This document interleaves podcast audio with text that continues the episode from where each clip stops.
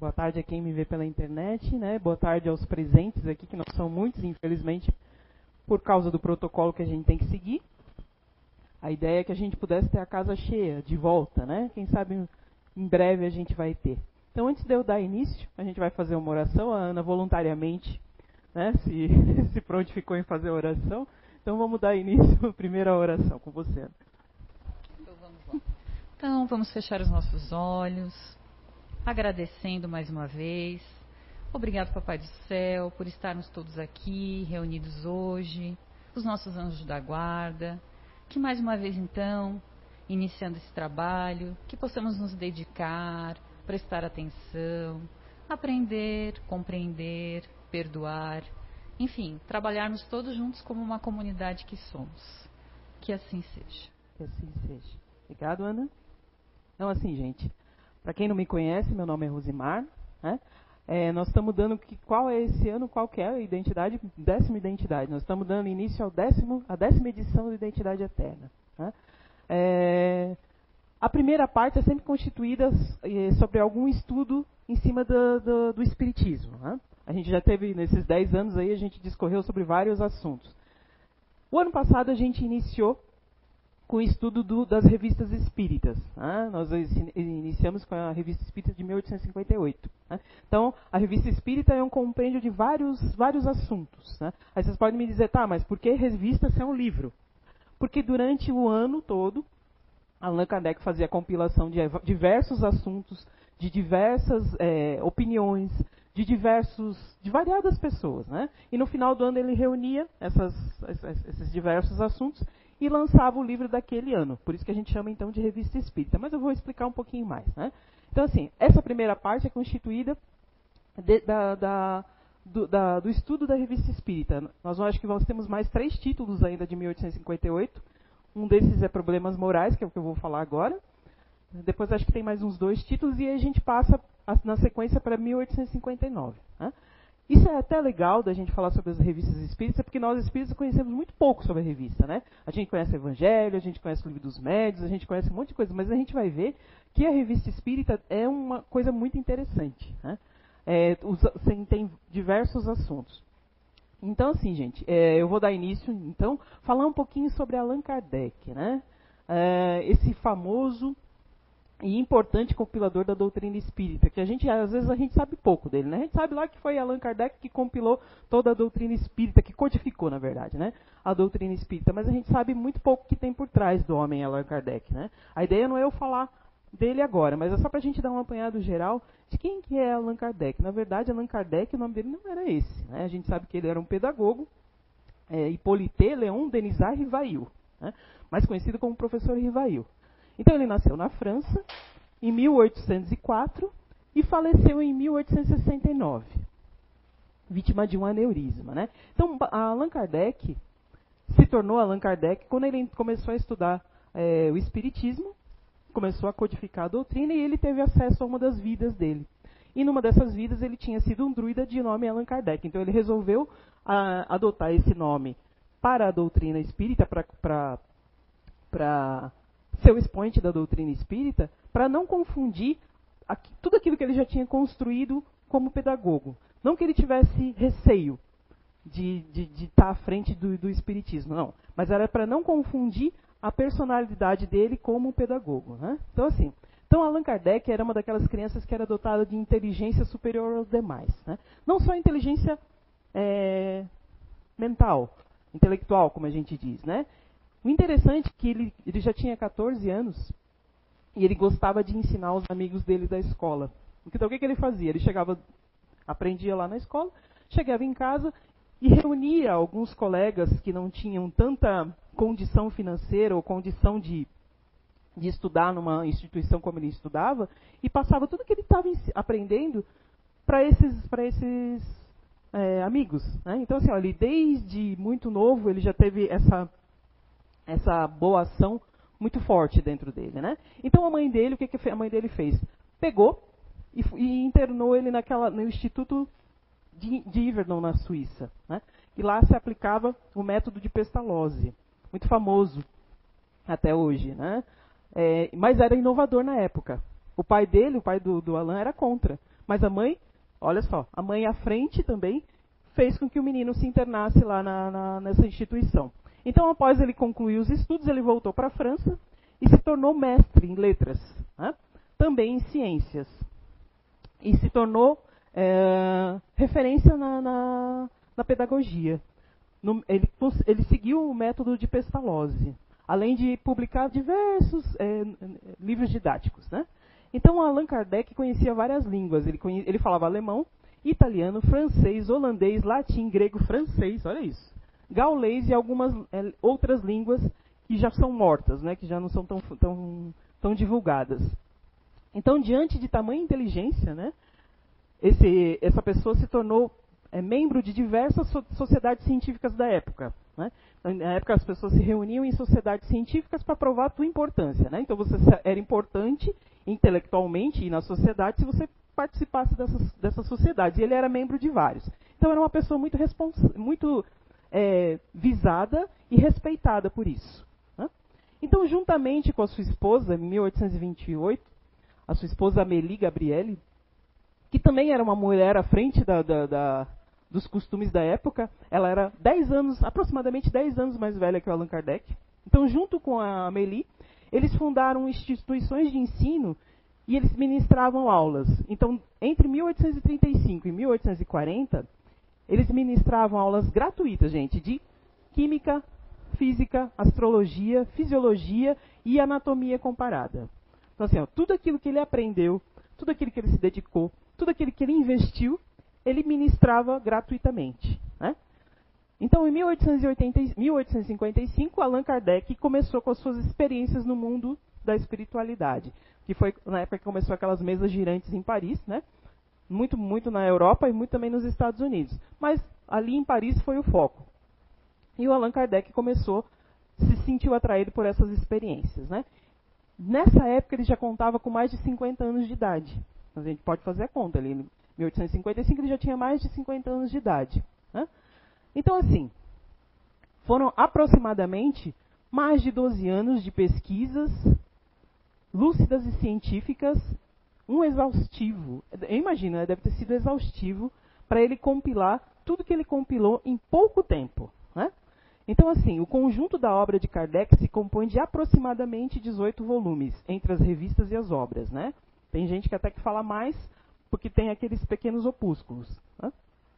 Então, assim, para a gente entender a dimensão do legado desse nosso é, codificador da doutrina, um historiador que é ele faz parte da, da, da, de pesquisas de Kardec, da, da vida de Kardec. Tem gente que se, especializou em pesquisar a vida de Kardec. Então, esse historiador ele diz assim que, estatisticamente, se uma pessoa tirar uma hora por dia para ler as obras de Kardec, que vamos levar em consideração que você tire, né, uma pessoa normal, leia uma hora por dia as obras de Kardec, em aproximadamente cinco anos a gente vai concluir tudo que ele leu. Né? Então, estatisticamente. Então, então pode ser que tem gente que vai demorar mais e tem gente que vai demorar menos, né? Então assim, a, a revista Espírita ela foi lançada em 1 de janeiro de 1858. Né? O Livro dos Espíritos havia sido lançado em 18 de abril de 1857. Então um ano depois ele lançou a revista Espírita. E junto com a revista Espírita, também ele fundou a primeira sociedade espírita no mundo, né? a Sociedade Parisiense de Estudos Espíritas. Então já dá para ver como ele estava à frente, né? Uma pessoa que tinha a importância que ele tinha na sociedade, que tinha construído tudo aquilo intelectualmente, que tinha uma carreira, que tinha um monte de coisa por trás dele, ainda assim, ele lançou isso tudo que era visto como, na, na época, não era bem visto. Né? Então, assim, a revista vai ser um local onde a sociedade lá dos estudos científicos vão ter vários relatos. São relatos que vão encontrar as atas, as reuniões, os trabalhos, as pesquisas, tudo que foi feito dessa sociedade vai estar tá, é, escrito e descrito nas revistas espíritas. Então ele, ele define assim: a sociedade tem por objeto de estudo todos os fenômenos relativos às manifestações espíritas e suas aplicações às ciências morais, físicas, históricas e psicológicas. Né? Então a gente vai ver ali que a revista visa principalmente discutir e não disputar. Isso é uma máxima ali que Kardec sempre quis colocar para todo mundo, né? Jamais atacar as pessoas. e sim discutir ideias. Né? Não é para ter disputa pessoal, que na maioria das vezes a gente vê, né? A gente quer impor a nossa ideia disputando com a pessoa e não discutindo a ideia. Né? Inclusive as ideias contrárias. Ele dizia sempre assim, que a gente tem que atacar uma ideia, mas não atacar a pessoa. Né? Quantas vezes a gente ataca a pessoa e não a ideia? Ou favorece a ideia favorecendo a pessoa. Né? Ele não, não fazia esse tipo de coisa. Ele dizia assim que os argumentos têm que ter jamais a referência pela pessoa. É claro que assim é, é muito mais, você dá muito mais valor e muito mais crédito dependendo da pessoa que te está dando o argumento. Né? Mas todo o argumento para ele era, é, era plausível de discussão. Ele não se atentava se, como que você era. Até porque, é, na, no, em vários dos livros, principalmente nos livros dos médios, no, é, no livro dos médios tem muita coisa de gente que não era moralmente assim tão, tão legal. E ainda assim as ideias ali eram discutidas. Então Kardec, segundo Kardec, a gente tem que ler de tudo. Né? Para saber se o nosso ponto de vista se sustenta. Com argumentos e com razão. Né? A compreensão tem que ser pela razão, pela lucidez e pela convicção. Você não vai impor para as pessoas a verdade, elas têm que aceitar. Né? E a verdade é o ponto de vista de cada um, dependendo do teu grau de maturidade. Né? E o grau de maturidade varia muito. Né? Não é porque você tem mais idade que você tem mais maturidade. Nem sempre é assim. Né? A gente acha que é assim, ou a gente acredita que seja assim, mas nem sempre é assim. Então a, a revista ela foi publicada sobre a responsabilidade direta do Kardec até 1869. Né? Ele desencarnou em, em março, né, no mês do meu aniversário, que está chegando. É, para dar uma descontraída aí para vocês saberem que é o melhor mês do ano é março, né? Os marcianos. Né, Jack? Né? Então, após isso, passou. Ai, minha neta vai nascer em março, quem sabe, né? né? Então, assim, após isso, ela passou a ser administrada pela liderança da sociedade espírita, né? Inclusive, a, a esposa dele ficou à frente da revista espírita durante um tempo. Né? Então, assim, se a gente for olhar ali, né? se eu ligar fica melhor, né? Se a gente for olhar ali, né?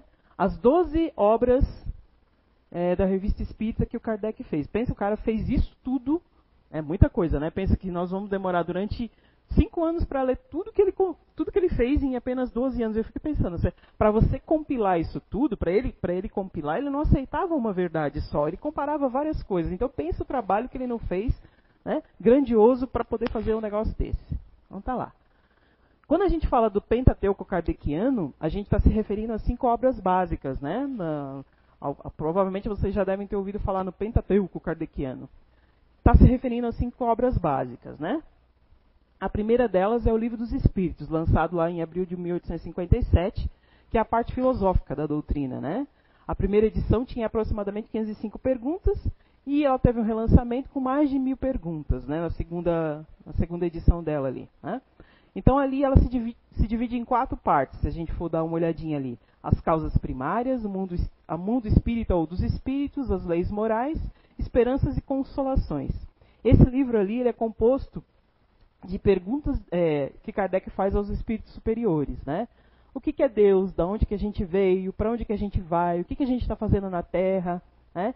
Inclusive, se a gente só nasce na Terra, isso é uma das questões que ele fala, que ele fala ali. Né?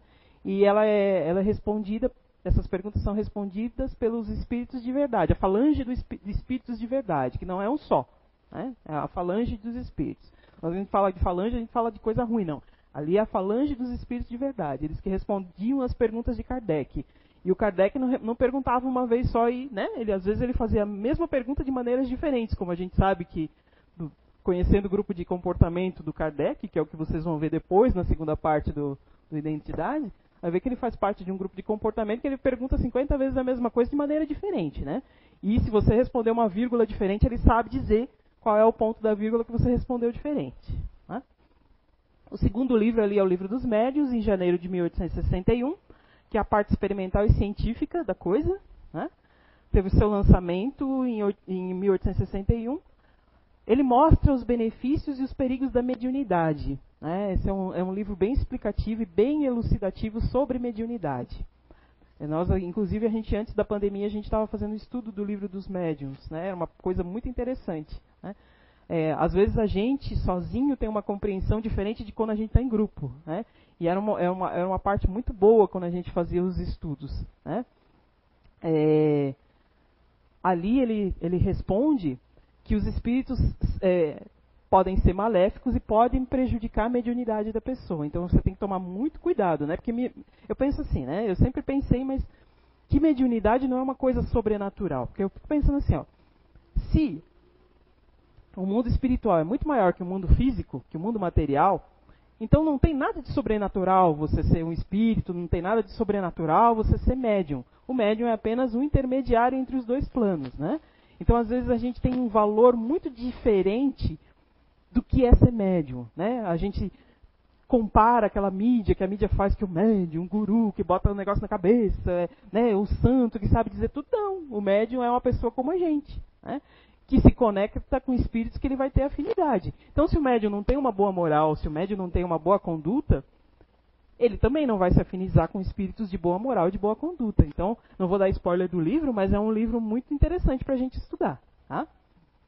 Aí o próximo livro ali é o Evangelho segundo o Espiritismo.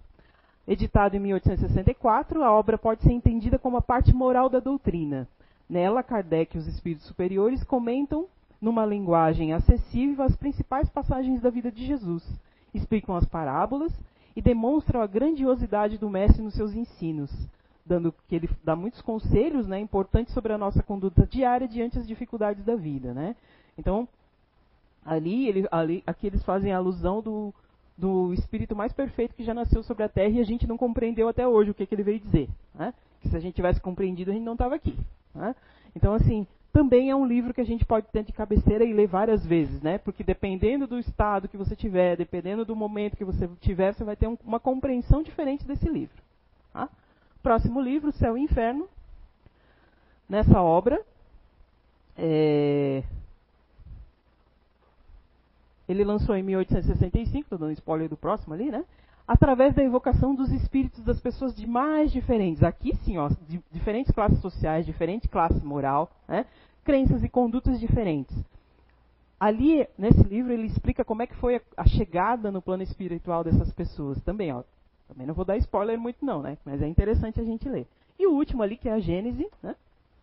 É, nessa obra, ele explica a formação do universo. Olha que coisa interessante. A formação do universo, do, demonstrando a coerência é, dos conhecimentos científicos com os conhecimentos filosóficos, despido daquelas alegorias que a gente tem, né? Adão e Eva, é, a maçã e bababá, né?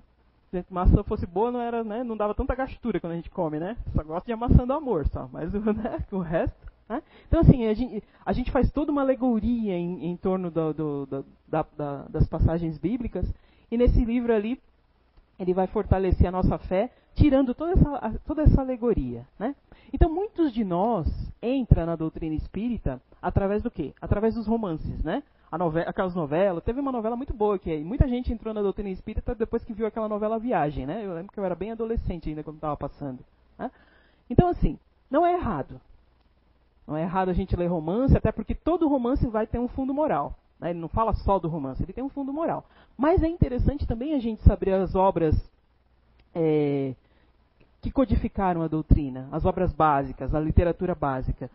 Não é uma leitura a, a, maioria de nós fica, ah, mas é meio chato, né? Um... Não, não é chato, não. Quando você começa a compreender, né, não fica chato. Né? Então, assim, ó, você não precisa ler na ordem que a gente está falando ali, mas vê naquilo que você tem mais afinidade, pelo menos dê uma, dê uma olhadinha. Né? Então, assim, um dos livros que Kardec sempre coloca ali para a gente é, entender mais facilmente o que é o Espiritismo é esse aqui, ó. O que é o Espiritismo? Olha o que, que ele diz ali. Ele é um resumo não somente útil para os iniciantes, que nele poderão, em pouco tempo, sem muito esforço, aurir noções essenciais, mas também para os adeptos. Ele fornece meios para responder às primeiras obje objeções que não deixam de fazer. Né? E de outra parte, aqui encontrarão reunidos, em quadro restrito sobre o mesmo exame, os princípios que jamais a gente deve perder de vista. Então, assim, ó, uh, o que é o Espiritismo? O livro dos Espíritos, o livro dos Médios, a revista Espírita, lá no capítulo do. É, se eu não me engano, capítulo do método, no livro dos médiuns, Kardec faz alusão de como quem adentra na doutrina espírita pode começar a estudar. Né? É, esse é o ponto que ele dá, essa é a sequência que ele acha como codificador, que é mais fácil da pessoa ter uma compreensão melhor. Né? Então muitos acham que a revista espírita não faz parte das, da obra, das obras. Não, ela faz parte sim das obras doutrinárias. Né? É uma fonte de manancial incrível. É, porque é muito variável, né? Porque cada um daqueles livros ali tem mais ou menos um, um assunto específico, não pode muito fugir daquilo, né? A revista não. A revista exatamente não é uma coletânea de coisas diferentes, né? é, assuntos diferentes. E, esse, esse, é o objetivo da revista espírita, né? Então toda essa introdução que eu fiz ali, né? até porque assim muita gente chega pela primeira vez, né? Muitos estão vindo novamente, mas muitas, muita gente está acessando a gente, vendo a gente pela primeira vez e precisa entender um pouquinho como é que a gente vai fazer o nosso trabalho. Né? A primeira parte não vai ser sempre eu, né? cada, cada vez vai ser um, um, um, uma pessoa diferente que vai, vai vir expor. Aproximadamente vai ser uma hora, 40 minutos, depende do assunto, um pouquinho mais, um pouquinho menos. Então, nessa primeira parte, a gente vai falar sobre é, o Espiritismo dentro do tema dos temas da revista Espírita. E na segunda parte entra com a parte do identidade. Por que, que a gente faz a primeira parte do Espiritismo? Se a gente associar o Espiritismo ao, é, ao estudo dos comportamentos, fica muito mais fácil entender algumas questões. Né? E o que a gente está vendo na revista Espírita, ele está falando sobre problemas morais. A gente vai falar aqui daqui a pouco sobre problemas morais. Isso lá em 1800 e bolinha já se discutia problemas morais. Hoje, a gente não tem o mesmo problema? A gente não está passando exatamente por um período em que questões morais são levantadas o tempo todo? Né? Então, assim, não é nada fora do nosso contexto. E a gente, estudando o que é o Espiritismo e compreendendo a primeira parte, fica muito mais fácil entender a segunda parte. Por quê? Lá eu vou estudar o meu comportamento e eu vou entender que eu sou uma pessoa milenar, né? Eu não nasci só nessa vida, eu não tive só essa vida. Né? Eu já tive várias. E nessas várias vidas eu fui várias personagens. Né? Se a gente for olhar a história da humanidade e ver que nós encarnamos aqui na Terra, talvez a nossa história não tenha sido tão legal. Né? Porque não é a história da humanidade, é a nossa história, né? Nós participamos disso. Então aqueles reis, aquelas rainhas que a gente tanto queria ser, né, quando a gente vai lá, eu fui rei, fui rainha, né, fui não sei o quê. Mas a gente vai ver que eles tinham uma moral, poucos tinham uma boa moral. A maioria não, a maioria queria se prevalecer em cima de tudo, queria ganhar, queria fazer, queria acontecer, né? Hoje só mudou o nome, não é mais rei, né? Não é mais rainha, mudou o nome. Mas as, questões morais são as mesmas, né? Só, muda, só mudaram a, a época. Né? Então eu vou falar aqui é, num capítulo de maio de 1858, que fala sobre problemas morais. Antes de eu entrar ali, assim, esses problemas morais, nessas 12 edições da Revista Espírita, não, não tem só esse capítulo. Né? São vários capítulos falando sobre problemas morais. Mas, especificamente, nesse aqui, ele está falando sobre riqueza. Né? Então, antes da gente entrar aqui, a discussão que era levantada em cima das perguntas muitas das questões eram, eram respondidas pelo espírito de São Luís. São Luís foi, foi considerado patrono é, da sociedade espírita. Né? E não era aquele Luís XV que a gente estava acostumado a ver, não. Tá? Era o Luís IX. Né? É, ele, esse, esse, esse, grandioso espírito, enquanto encarnado, ele, ele, tá, ele, ficou encarnado entre 1214 e 1270. Né? Ele se tornou rei aos 12 anos sob a tutela da mãe dele que assumiu ele como regente até os 16 anos. Então a mãe é que ajudava ele a governar até ele a, a, a atingir a maioridade para poder ser rei, na época com 16 anos. Então, através do exemplo da mãe, ele se tornou um rei poderoso, piedoso e altruísta. Né? Difícil isso na época, né? bem difícil. Né? Então ele aumentou o reinado dele, lá o, o reino dele, é, à custa dos nobres muito diferente do que a maioria fazia, né? A maioria não espremia os pobres. Ele não. Ele teve a coragem de, naquela época, é, aumentar o poder dele à custa dos nobres. Mas, ao mesmo tempo, ele favoreceu o comércio francês. Então, é uma pessoa muito inteligente, né? novo e muito inteligente. Mas ele evitou também os abusos que eram administrativos que eram muito é, comuns Aí vocês vão dizer, isso não acontece hoje, né? A gente não favorece um amigo, não põe um parente, não põe um colega, né? Não tem aquele QI, né? Que a gente fala, não é o QI de inteligência, é QI de quem indica, né? Quem indica, entra, né? Então, tinha muito isso na época, né? Então, ele meio que cortou esse negócio lá no parlamento da época, né? Mas, ao mesmo tempo, ele era admirado por isso. Então, os súditos dele o admiravam por essa imparcialidade, né, que ele conseguia administrar, e, ao mesmo tempo, os nobres da época o admiravam porque ele favoreceu o comércio. Então, assim, o cara conseguiu dar nó em pingo d'água na época, né? Então, assim, ele teve uma vida impecável. Para você ver, né? Se você tem uma vida reta, quando você passa por outro lado, é essa vida reta que você vai ter. E essa vida reta que vai te favorecer com que você tenha sintonia com essa ou aquela outra pessoa encarnada, né? Então não tem eu como encarnado, né, que vou aí, faça e aconteça, ter uma sintonia com uma pessoa boa, que não, não tem afinidade, não tem, né? Então assim, é, esse rei, né, né, quando era vivo, olha quanta coisa ele construiu. Provavelmente vocês já ouviram falar da Sorbonne, né? Muitas pessoas é, se formaram ali, muitos prêmios Nobel se formaram ali, né? Naquela época, 1200 e bolinhas, ele, ele fez um hospital para cegos.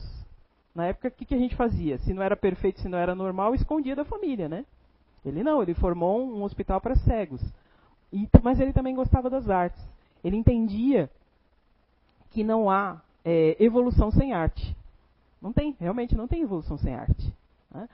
Alguns vão discutir comigo, mas arte não é. Me perdoe, gente. É, é, tem que ser uma coisa legal. Né? Você não tem como você fazer. É, eu não, não, não, gosto de falar mal de estilo musical, né? mas tem alguns estilos musicais que você fica, cara, né? não, não, não tem como. Né? Então, claro que é, vai, vai do gosto de cada um. Mas a arte é que vai transformar você. A, arte te dá sensibilidade para perceber coisas que a gente às vezes não percebe. Né? Tem gente que gosta daquele rock que você fica, meu Deus do céu, né? Mas tem gente que gosta de música clássica. Mas tem gente que consegue escutar os dois. Né? Então tá. Então assim, esse rei foi extremamente católico, olha só. Curiosidade, ele era católico, mas ele era, depois de falecido, patrono da sociedade espírita. Tá vendo como o plano espiritual não tem bandeira religiosa? Né? Então, assim, ele foi considerado santo na Igreja Católica, inclusive foi canonizado. Né? Então, mas ele foi um dos espíritos que ativou, que participou ativamente ali do processo da codificação da doutrina espírita. Né? O papel de, do, de São Luís ali foi bem decisivo. Então, para a gente ver, né? Uma pessoa de conduta reta, aliada a um espírito de conduta reta, né? Podia realmente sair uma grande coisa. Né? Vão ser quatro perguntas que ele que tem nessa, nessa nessa passagem dos problemas morais. Né? Aí a gente vai ver, ó, foram lá em 1858. Vamos ver se isso tem a ver com o que a gente está vendo hoje. Vamos lá. Acompanhe aí. De dois homens ricos. O primeiro nasceu na opulência e jamais conheceu a necessidade. O segundo teve a fortuna ao próprio trabalho. Ambos a empregaram exclusivamente na satisfação pessoal. Qual deles é o mais culpável? Né? São duas pessoas ricas, né? Uma nunca conheceu a necessidade, né? nasceu ali na riqueza, o outro não, trabalhou bastante e conseguiu juntar dinheiro. Só que viveram exclusivamente para satisfação pessoal. Não olharam para o próximo, não perceberam o próximo, não, não aplicaram conhecimento de si, não aplicaram na, na evolução de nada. Só usaram o dinheiro para satisfação. Né? Compraram muitos tênis, bolo de chocolate, tipo assim. Né? Então vamos lá. Resposta o que conheceu o sofrimento. Ali está perguntando qual deles é o mais culpável disso, né? O que conheceu o sofrimento, porque ele sabe o que é sofrer. Não tira é, a culpa daquele outro, não tira, mas ameniza um pouco. Vamos dizer assim, sempre é dito, né, que quem mais sabe é mais cobrado. Isso realmente é verdade. É por isso que muitos, quando começam a perceber que você entra na doutrina espírita e você é responsável por você, você não bota na mão de ninguém, não tem como botar, olha, meu probleminha lá na sacolinha na frente do Marcelo, que ele não vai resolver, ele pode me ajudar. Ele pode dar meios, ferramentas, conselhos, me incentivar, ficar do meu lado, mas quem vai resolver a decisão vai ser sempre minha. Né? Então, assim, quem conheceu o sofrimento e é alheio ao sofrimento do outro, não é mais culpado? Eu sei o que é sofrer, eu sei o que é passar necessidade, eu sei o que é passar privação. E hoje eu estou numa situação melhor, mas eu não quero saber do outro, porque eu conquistei com o meu trabalho. Mas se a ideia não é aqui a gente vir para melhorar, e a gente só vai melhorar se o mundo melhorar, e se o mundo melhorar só vai melhorar com a nossa ajuda, não faz muito sentido, né? Eu viver no meu mundinho, no meu ostracismo, olhando o meu umbigo só, né? Isso é uma questão de 1800 e bolinha. E que hoje a gente ainda discute. Né? Então, assim, não tira a culpa daquele que nasceu na opulência, que viveu só de viver, mas aquele que, que teve o conhecimento do que é passar necessidade, do que é passar privação, do, do que de repente é de repente passar fome, né? Quantos aí a gente às vezes vê a pessoa com um carro, com uma casa, com isso, mas não sabe o que está lá dentro passando na vida, né? É, essa semana que passou, acho que foi, né? Passou, eu fiz uma palestra lá em São João Batista e me, eu me lembrei de uma história quando eu era pequena. É que é, é acho que eu tinha uns 7, 8 anos na, na época. E uma semana minha mãe me levava, levava eu e minhas irmãs de carro, e outra semana era a mãe de uma, uma amiga nossa que levava, né?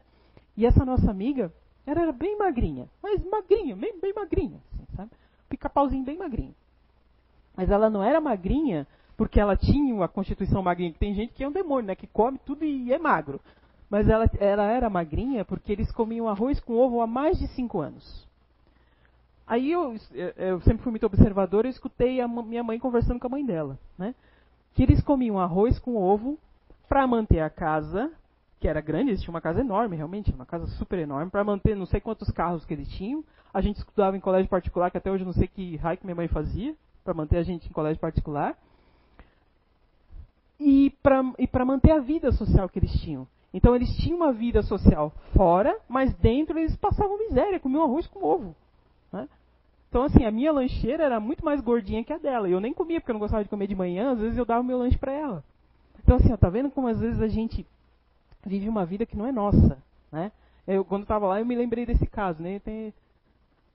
Aí a segunda pergunta que eles fazem ali, né?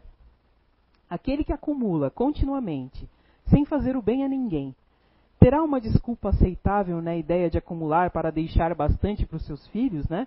Então você trabalha, o que, que a gente faz, né? Vou trabalhar bastante para deixar bastante riqueza para os meus herdeiros, né? Os herdeiros que lutem, né? Porque eu lutei também.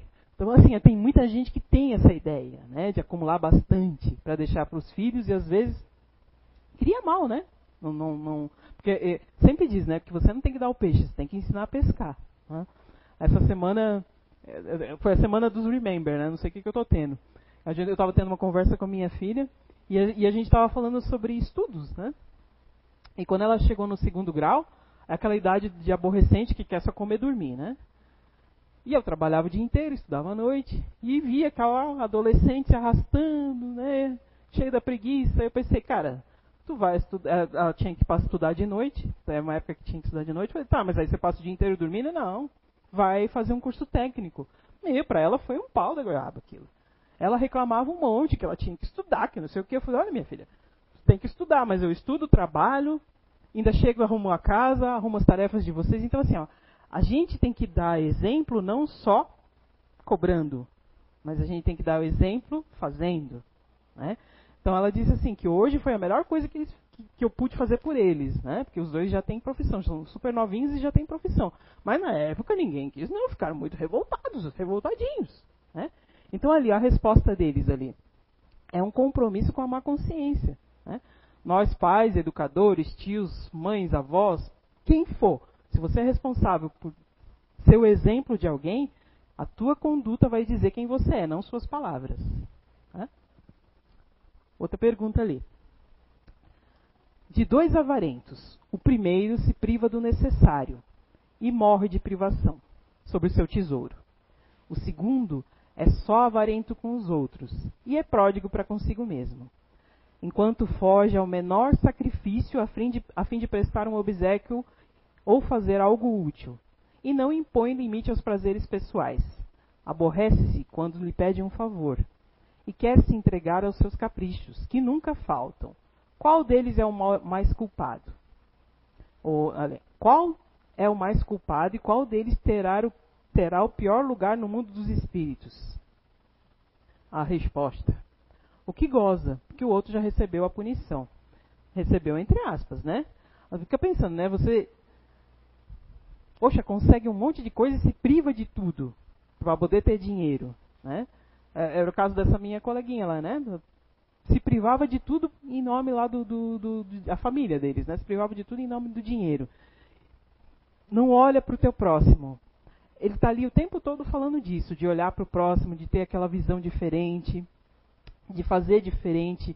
Eu acho que há mais de dois mil anos, ou desde o Sermão da Montanha, sei lá, faz muito tempo, né? A gente nem lembra, a gente estava lá, mas a gente não lembra.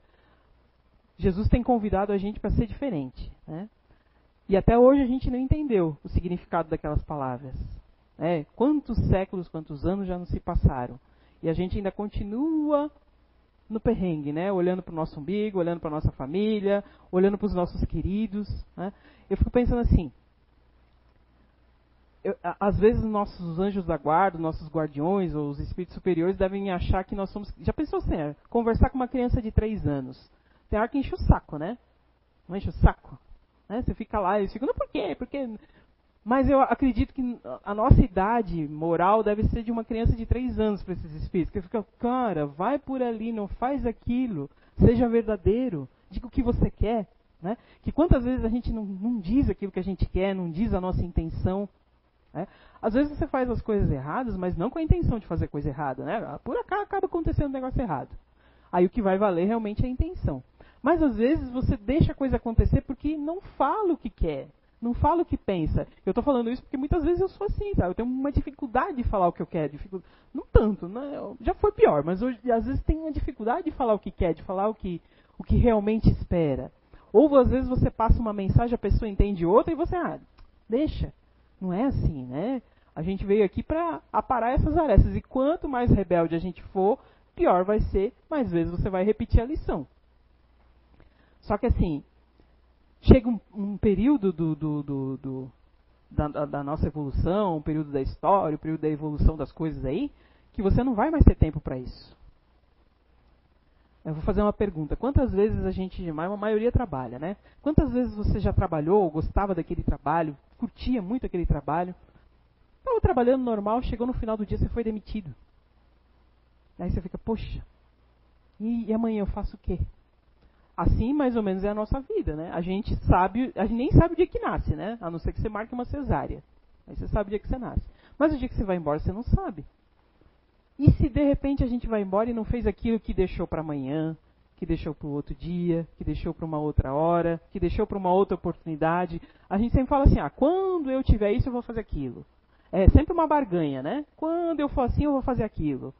Não. Durante muito tempo, eu não quis ser voluntária da casa porque eu achei que eu não tinha. A minha vida não era legal para ser voluntária. Mas aí eu entendi que a minha vida ia ser legal na medida que eu fosse me doando. E foi o que aconteceu. Né? Quanto mais você faz o bem para o próximo, quanto mais você estende a tua mão para o próximo, melhor fica a tua vida. Mas não isenta você de passar pelo que tem que passar. Porque muitas vezes, como eu disse, a gente quer barganhar com Deus, né? Ah, olha só, mas eu sou voluntária, eu faço isso, eu faço aquilo, eu dou assistência nisso, eu, eu levo não sei o que para não sei. Por que, que eu estou passando por isso? Porque tu tem que passar. De repente, se você não fizesse isso, o, o, a lição ia ser muito pior. Né? Então, assim, o que a gente tem que passar, a gente tem que passar. Agora, precisa ver o, o olhar que você vai ter enquanto você estiver passando por determinadas situações. E não deixar a coisa rolar, né? Porque quando uma coisa não é legal pra gente, a gente já sabe. Mas a gente às vezes não tem coragem ou não quer assumir que aquilo lá não é legal para você. E vai deixando, vai deixando, vai deixando. Aí o negócio transborda e você quer falar, meu Deus do céu, e agora? Né? Na maioria das vezes as coisas dão errado, e não é só de vida passada, não. É porque a vida passada ficou lá no passado. Os espíritos dizem que a gente paga aquilo que a gente fez de errado em porções bem pequenininhas. Porque se a gente pagasse o que a gente fez de errado, já pensou você, né? Eu, passamos lá pela idade medieval e a gente estacava os outros na ponta da lança. Né? Vai dizer que não, que a gente fazia isso sim. Né? Pela idade espiritual que cada um tem aqui, a gente fazia isso sim. Então, assim, já pensou se a gente pagasse isso se, e não fosse aos poucos? O bem que você faz é ter um advogado em qualquer parte, mas não é para barganhar, né? é para amenizar a situação. Né? dando lição aqui, né? A outra pergunta lá, a última pergunta. Aquele que em vida não empregou utilmente a sua fortuna, encontra alívio em fazer o bem após a morte pelo destino que lhe dá? Então vamos lá. Eu não fiz o emprego bem da minha fortuna durante a minha vida. Depois que eu morrer, para onde é que eu vou? O que, que vai ser de mim? Né? Aí a resposta lá: não. O bem vale o que custa. Realmente, o bem vale o que custa. Às vezes a gente acha que a gente está sendo bom quando a gente dá aquilo que sobra para o outro. E realmente, é mais do que justo. Eu não estou usando, eu vou lá e dou para outra pessoa. Mas não seria um bem maior eu tirar um dos meus aqui, ó? Eu tenho dois. Eu uso os dois. Mas eu posso ficar só com um. Eu dou o outro para o outro. Esse bem não tem um valor muito maior do que aquele que eu estou dando só que é supérfluo? É isso que eles falam, vivem falando e a gente às vezes não entende. Né? O bem vale o que custa. Claro que não é para você se despedir de tudo, sair dando tudo que é teu. Né? Não, porque a, a, a gente vive no mundo material, a gente precisa das coisas materiais. É legal você ter uma casa, é legal você ter um carro, é legal você ter umas roupas legais, isso é muito legal, né? E, e, e até é válido isso. Mas você não veio só para isso. Né? Essa não é a, a, sua primordial função. Né? Então, assim, o bem sempre vai valer aquilo que você. É, o esforço que você fez. Né? E é tudo esforço. Tudo. Tudo esforço. Quanto mais esforço você emprega, né? quantas vezes né, você quer emagrecer? Olha o esforço que é, né? A tentação de não comer aquelas coisas gostosas, porque tudo que é gostoso engorda. Por que, que não inventaram um alface sabor brigadeiro? Não entendo isso. Tanta coisa, né? Não é um esforço. Você quer desenvolver tua musculatura, você tem que levantar cedo, fazer exercício e achar que é o máximo. Eu, né, eu tenho inveja desse povo que bota lá que está se exercitando com cara de prazer. Né? Provavelmente para algum deve ser, mas para outros deve ser um saco aquilo. Né? Então, assim, quando você quer ficar forte, musculoso, você desenvolve toda a tua musculatura, você se empenha, você faz sacrifício, você abre restrições para tudo.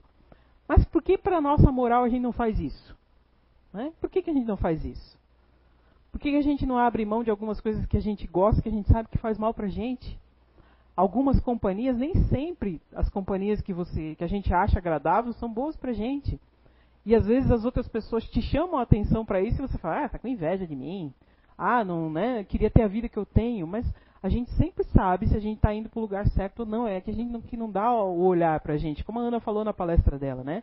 A gente paga é, e muito caro para as pessoas dizerem para a gente o que a gente tem que fazer, porque a pessoa tem título, porque a pessoa tem isso, porque a doutora é nisso, porque a doutora é daquilo.